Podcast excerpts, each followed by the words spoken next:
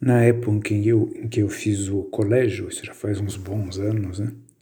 havia é, umas aulas de laboratório de biologia em que nós é, usávamos uns, umas lupas binoculares que aumentavam bastante assim o tamanho das coisas. E nós ali aproveitávamos o intervalinho para pegar algum inseto que havia ou voando no chão ali do laboratório para colocar debaixo da lupa, enquanto o professor estava meio distraído. E a gente gostava de fazer isso porque então apareciam assim uma espécie de pernas peludas, de, de antenas estranhas, de olhos meio diferentes. Enfim, pareciam uns monstros, esses que aparecem nos filmes, etc. E eram simples insetos. E isso aí me trouxe um ensinamento para a vida, que é pensar que muitas vezes um inseto pode se transformar num monstro pela lupa do orgulho.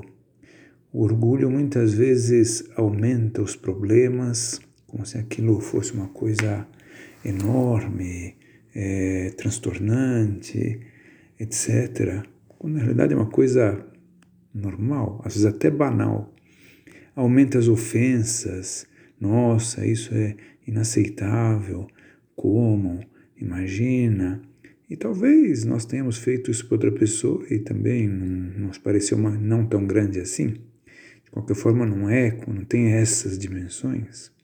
Aumenta as dificuldades, só acontece comigo, isso, nossa, agora, nesse momento.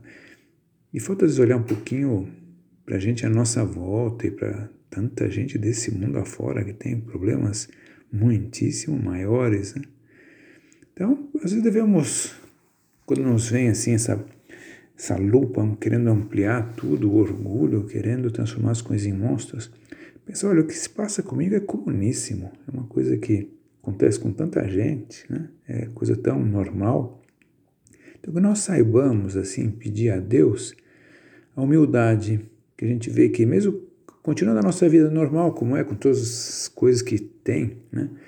Então nós veremos que a nossa vida se simplificará muito.